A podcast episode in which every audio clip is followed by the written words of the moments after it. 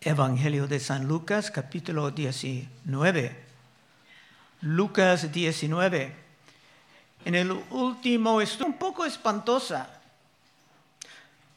hablando de un hombre de nobleza que estaba recibiendo un reino y había gente que estaba en su contra. Más temprano en este capítulo, en versículo 12, dice, dijo pues un hombre noble, se fue a un país lejano para recibir un reino y volver. Y llamando a diez siervos suyos, le dio diez minas y les dijo, negociadanos, le aborrecían. Y enviaron tras él una embajada diciendo, no queremos que éste reine sobre nosotros. Y terminando la, palabra, la parábola, Cristo dijo antes del texto de hoy, versículo 27, y también aquellos mis enemigos que no querían que yo reinace sobre ellos, traedlos acá y decapitadlos delante de mí. Increíble que se encuentra esto en el, el, Evangelio. Pero en el mensaje de hoy veremos exactamente la manera en que esto iba a pasar. Versículo 28.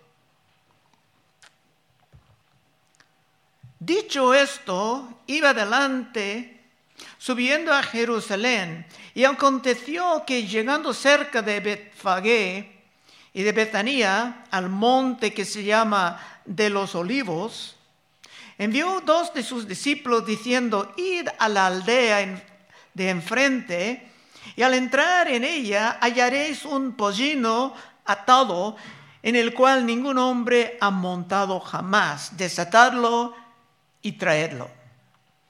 Cristo en la posición de un rey tenía la autoridad de emplear la propiedad de uno de sus súbitos. 31.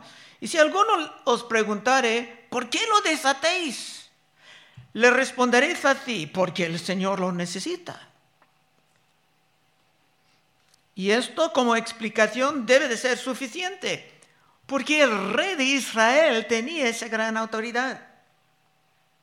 No estaba quitando la propiedad de la persona, sino que solamente iba a emplearla por un rato. 32. Fueron los que habían sido enviados y hallaron como les dijo.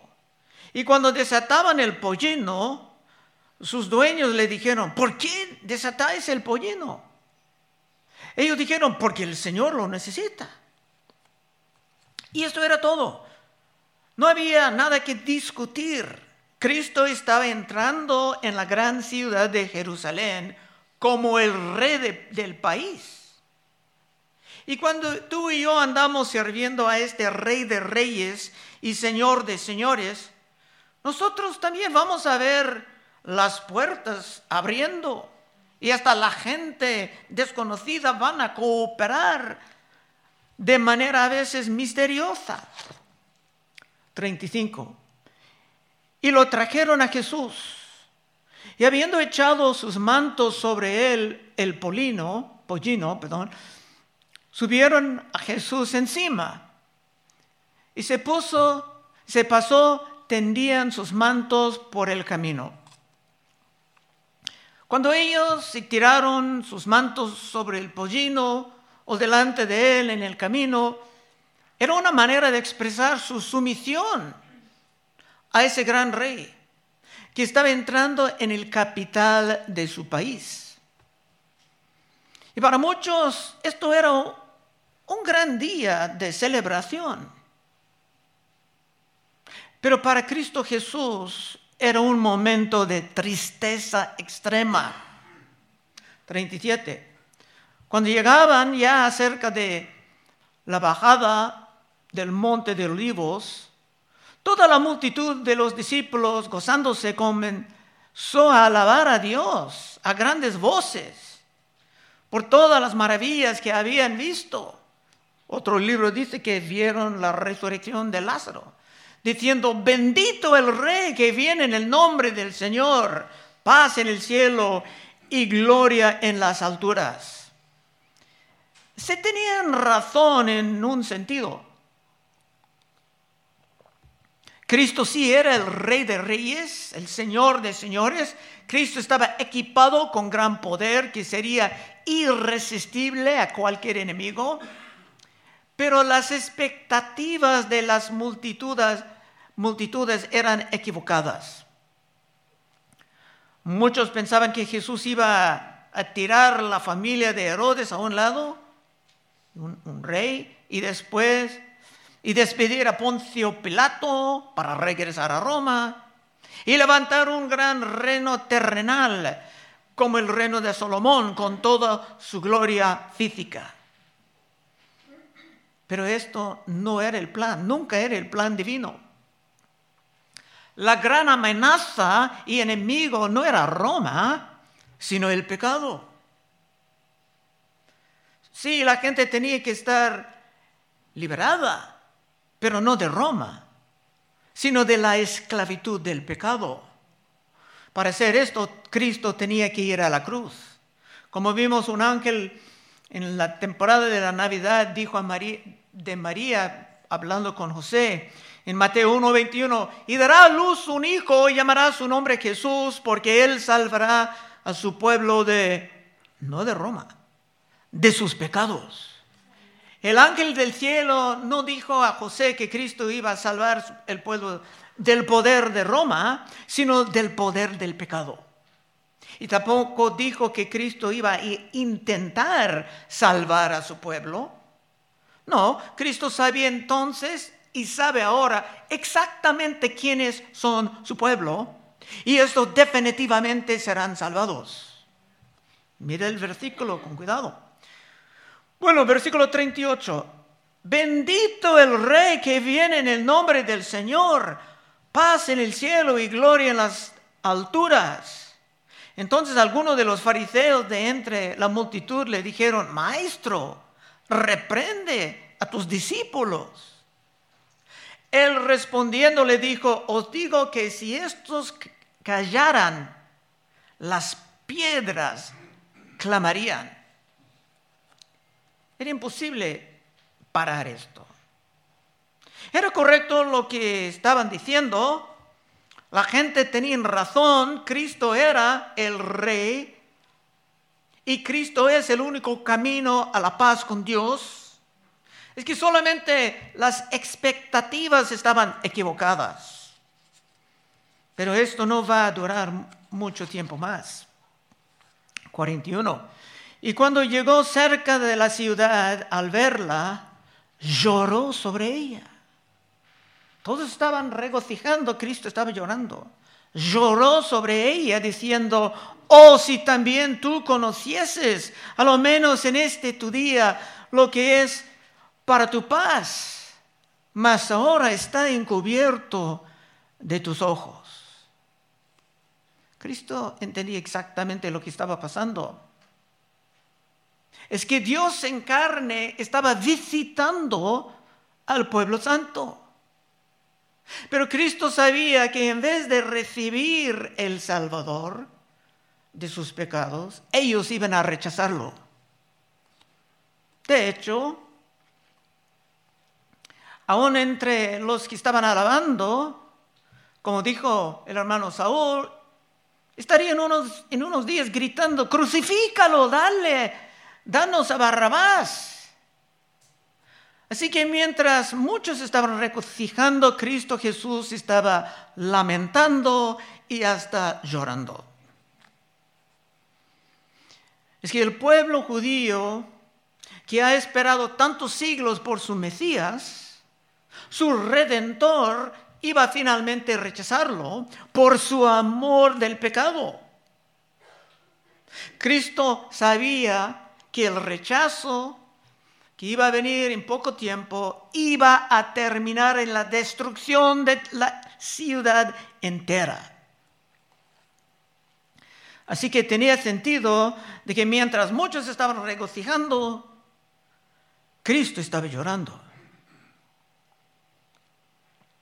43.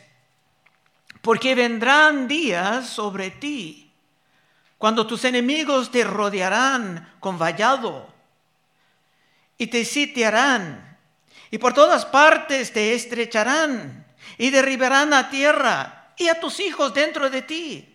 Y no dejarán en ti piedra sobre piedra. ¿Por qué? Y la respuesta es muy, muy importante.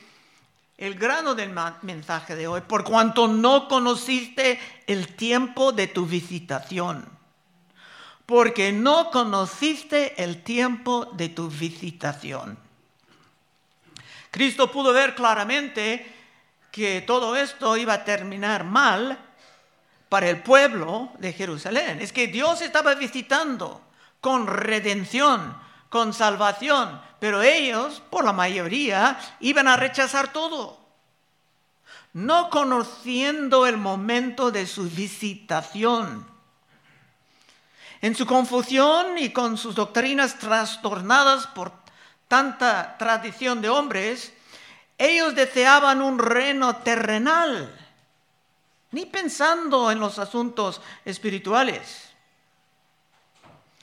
Cristo va a decir delante de Pilato que su reino realmente ni es de este mundo.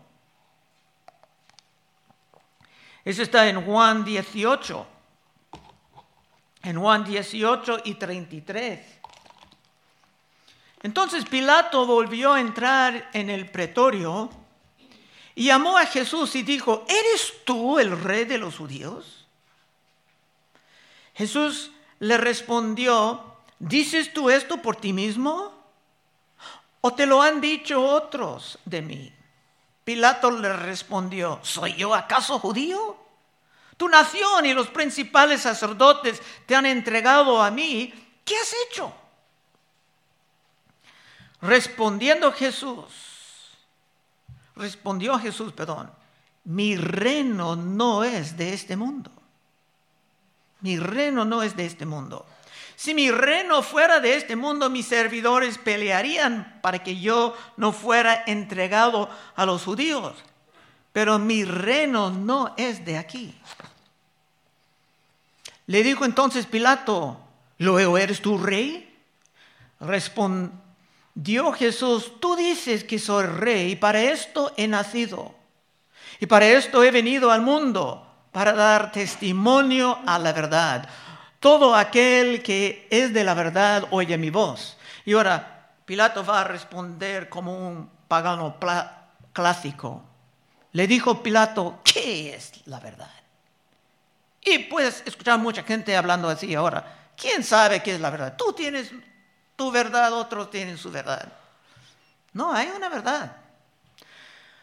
Cuando Cristo dijo que su reino no era de este mundo, era porque el poder del reino es sobrenatural. El reino de Cristo tiene su impacto en el mundo. Como hemos visto en este país de los Estados Unidos antes, o como estamos viendo en San Salvador, cuyo presidente estaba aquí la semana pasada,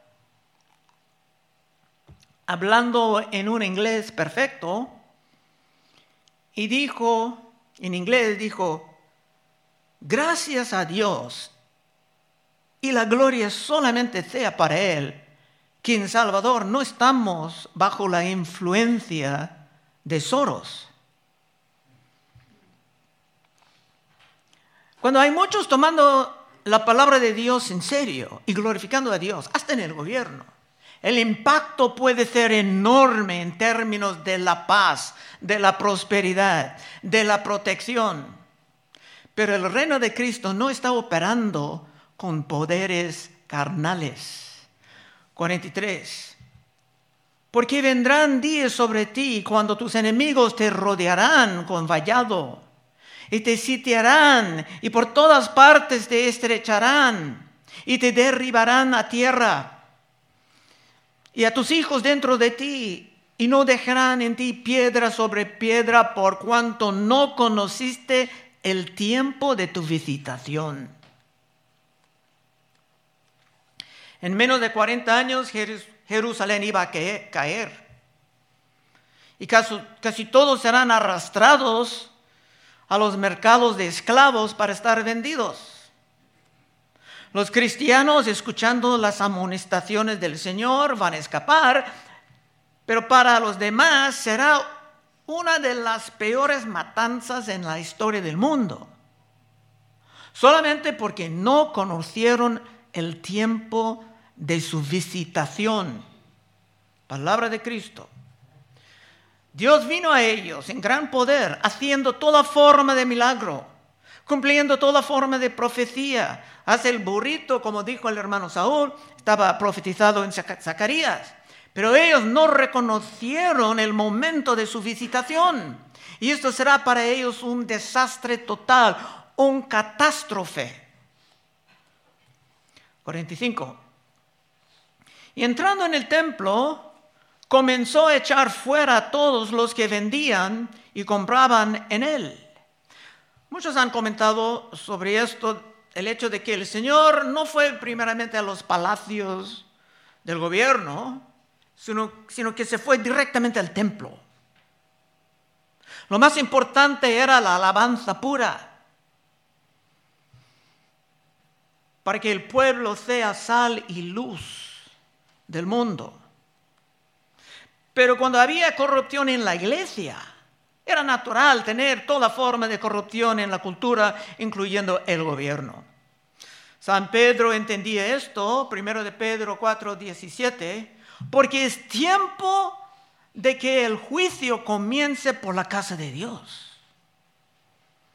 Y si primero comienza por nosotros, ¿cuál será el fin de aquellos que no obedecen al el Evangelio de Dios? Y si el justo con dificultad se salva, ¿en dónde aparecerá el impío y el pecador? Las grandes reformas siempre empiezan con las iglesias y después se van impactando otras partes de la sociedad. 45. Y entrando en el templo comenzó a echar fuera a todos los que vendían y compraban en él, diciendo, escrito está, mi casa es casa de oración, mas vosotros la habéis hecho cueva de ladrones. Y cuando él dijo mi casa, Cristo siendo Dios en carne, estaba diciendo, ¿qué están haciendo con mi casa?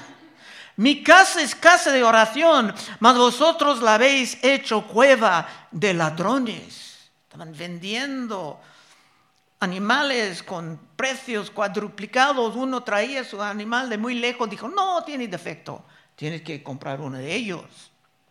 Cristo estaba bien furioso con todo esto. En el Evangelio de San Juan dice que se hizo un azote para casi atacarlos. Juan 2.15. Y haciendo un azote de cuerdas, echó fuera del templo a todos, y las ovejas y los bueyes, y esparció las monedas de los cambistas, y bocó las mesas, y dijo a los que vendían palomas, quitad de aquí esto. Se puede imaginar monedas pasando por todos lados. Quitad de aquí esto y no hagáis de la casa de mi padre casa de mercado. Entonces se acordaron sus discípulos que está escrito, el celo de tu casa me consume. Bueno, era intolerable llenar el templo con todo esto mientras habían creyentes verdaderos que deseaban venir al templo para orar. Y todo esto es otra razón de que Cristo iba a estar rechazado. El pueblo estaba bien cómodo en su pecado y no deseaban una vida conforme a la santidad de Dios. Se puede ver mucho de esto en nuestros tiempos. Hay muchos que se encantan estar llamados cristianos, pero no quieren abandonar sus vanidades ni sus carnalidades. Dicen 2 Corintios 7:1, así que amados, puesto que tenemos tales promesas, limpiémonos de toda contaminación de carne y de espíritu, perfeccionando la santidad en el temor de Dios. O Hebreos 12:14, seguid la paz con todos y la santidad sin la cual nadie verá al Señor. Hay muchas iglesias en este país que Estos conceptos que se llaman la doctrina de la santidad no son nada populares. Y por esto se, tratan de evitar las enseñanzas sobre ellas. 47. Y enseñaba cada día en el templo, pero los principales sacerdotes, los escribas y los principales del pueblo procuraban matarle. Poco tiempo estaban buscando la manera de quitarle la vida. Es una pregunta interesante. ¿Qué pasaría si Cristo regresaba ahora así como estaba allá, si no lo harían el mismo. Pero Cristo no va a regresar así, tiene otra manera de regresar. Por esto los fariseos en poco tiempo iban a tener la mayoría de la gente clamando por su crucifixión. Entonces, era lógico que Cristo era triste y llorando. Último verso del capítulo 48 y no hallaba nada que pudiera hacerle porque todo el pueblo estaba suspenso oyéndole. La gente de Jerusalén eran casi muriendo de hambre por la pura palabra de Dios. Nadie estaba predicando la palabra. La gente común y corriente estaban escuchando constantemente las predicaciones de Jesús. Porque no estaba predicando tradición, sino pura palabra. Pero esto no iba a durar mucho tiempo, porque el día de la Pascua estaba llegando. Y como Juan Bautista enseñaba en, en Juan 1.29, he aquí el Cordero de Dios que quita el pecado del mundo. Cristo tenía que servir como el Cordero en ese gran día de la Pascua. Conclusión. Puse por título del mensaje de hoy la visitación desconocida. Cristo acusaba a ellos a no conocer el día de su visitación. Que Cristo lloraba sobre Jerusalén porque sabía el resultado de no conocer el día de su gran visitación de Dios.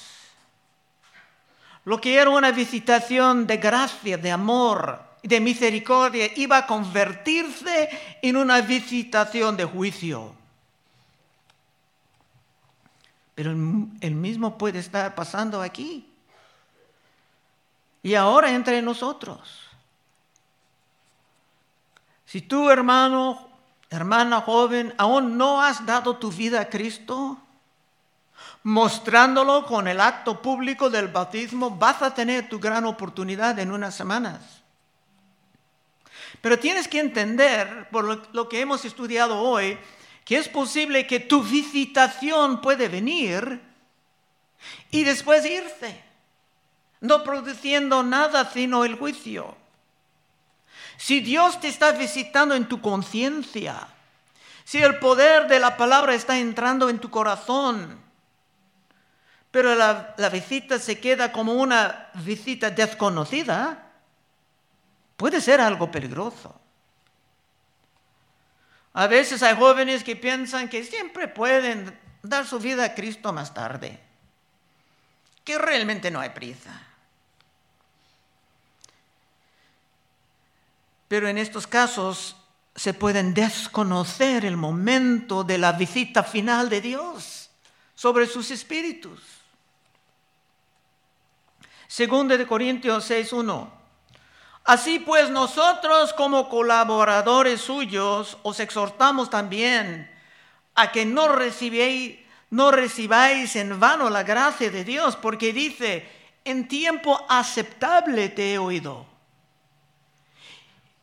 y en día de salvación te he socorrido. He aquí ahora el tiempo aceptable. He aquí ahora el día de la salvación. Y Dios nos ha dado la historia de los judíos para ser ejemplos para nosotros. Esto dijo San Pablo. Es más, Esaú, un conocido de Génesis, vendía su herencia pensando que no era nada. Y cuando deseaba encontrar arrepentimiento más tarde, era imposible. Último pasaje que voy a citar, Hebreos 12, 16. No sea que hay algún fornicario o profano como Esaú, que por una sola comida vendió su primogenitura. Esta era su herencia. Porque ya sabéis que aún aún después deseando heredar la bendición, fue desechado y no hubo oportunidad para el arrepentimiento, aunque la procuró con lágrimas. Si Dios te está visitando, hay que reconocerlo, respondiendo con fe y con arrepentimiento, mostrando al mundo entero con el acto del bautismo. Y no dejando esto pasar como por un acto de negligencia, como hemos visto hoy, con los que perecieron porque no conocieron el tiempo de su visitación. En fin, si tú quieres oración para ti mismo o por un ser querido muy cerca de ti, que posiblemente no está respondiendo a la visitación de Dios en su vida. Puedes pasar al frente en unos momentos y oraremos contigo. Vamos a orar. Oh Padre, Señor, te damos gracias que estamos entrando en la, la temporada, Señor, de considerar la crucifixión y la resurrección de Cristo Jesús.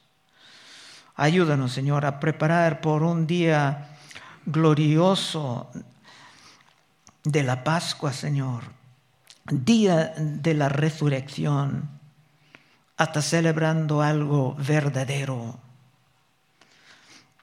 Personas escapando para siempre, no solamente de las consecuencias, sino del poder del pecado en sus vidas.